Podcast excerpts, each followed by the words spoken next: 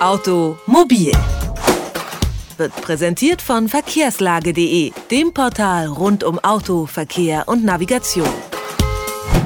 Gestern ist die lang diskutierte Punktereform für Verkehrssünder eingeführt worden. Alte Punkte werden umgerechnet und teilweise gelöscht. Aus dem Verkehrszentralregister VZR wird das Fahreignungsregister FAER Seit gestern gibt es aber nicht nur neue Abkürzungen, auch die Punkte in Flensburg werden überarbeitet und Bußgelder erhöht. In Zukunft werden nur noch Vergehen geahndet, die die Verkehrssicherheit gefährden. Im Gegenzug werden die Bußgelder erhöht. Wer also am Steuer telefoniert oder sein Kind nicht richtig anschnallt, der zahlt jetzt nicht mehr 40, sondern 60 Euro. Und meine Kollegin Bettina Dlubeck fasst jetzt nochmal alle Neuheiten dieser Punktereform zusammen. Hallo Bettina. Hallo Hendrik. Also gestern ist hier in Kraft getreten die neue und vorab schon viel diskutierte Punktereform. Form. Ein wichtiger Faktor dabei ist, dass es jetzt weniger Punkte gibt. Was ändert sich denn sonst noch so Wesentliches?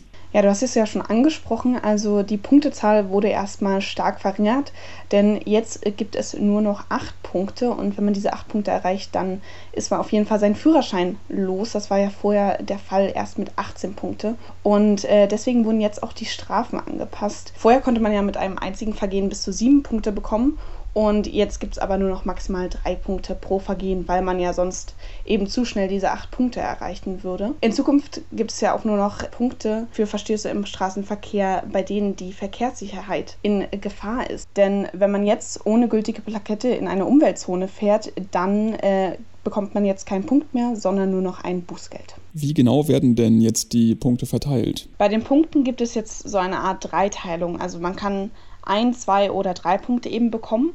Und Ordnungswidrigkeiten, wie zum Beispiel eine rote Ampel zu überfahren, die werden ab jetzt mit einem Punkt geahndet. Zwei Punkte gibt es für grobe Ordnungswidrigkeiten mit Regelfahrverbot und auch für Straftaten, wenn ich jetzt zum Beispiel außerorts mehr als 41 km/h zu schnell fahre.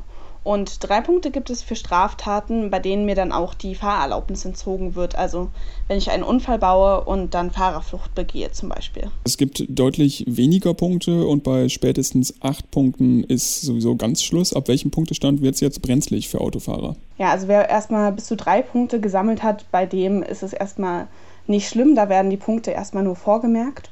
Und wenn man jetzt aber bei vier oder fünf Punkten angelangt ist, dann wird man zunächst schriftlich ermahnt und bei jeder nächsten Stufe, die man erreicht, also eben sechs oder sieben Punkte, gibt es dann eine schriftliche Verwarnung. Kann man denn die Punkte auch immer noch abbauen? Ja, die Möglichkeit gibt es auch beim neuen Punktesystem noch. Und zwar gibt es da ein sogenanntes Vereignungsseminar und damit kann man jetzt nur noch einen Punkt abbauen und das auch nur alle fünf Jahre. Äh, das war vorher ja anders und ähm, das kann man aber nur machen, solange man weniger als fünf Punkte hat. So, jetzt haben wir dieses neue Punktesystem erstmal so ein bisschen aufgedröselt. Was ändert sich bei den Bußgeldern? Die werden zum Teil sehr, sehr viel teurer. Da muss man jetzt also sehr aufpassen, sonst ist das Konto am Ende des Monats leer. Äh, wenn man nämlich ohne gültige Plakette in der Umweltzone erwischt wird, dann kostet das jetzt 80 statt vorher 40 Euro, also das Doppelte. Und äh, wer es immer noch nicht sein lassen kann, das Handy am Steuer zu benutzen, der muss künftig 60 statt 40 Euro zahlen. Und auch da gibt es eine Neuerung, denn ab 60 Euro gibt es jetzt auch Punkte. Diese Eintragungsgrenze lag ja vorher schon bei 40 Euro. Was passiert mit den alten Punkten, die sich angesammelt haben? Wenn ich dich mal fragen dürfte, Hendrik, hast du denn Punkte?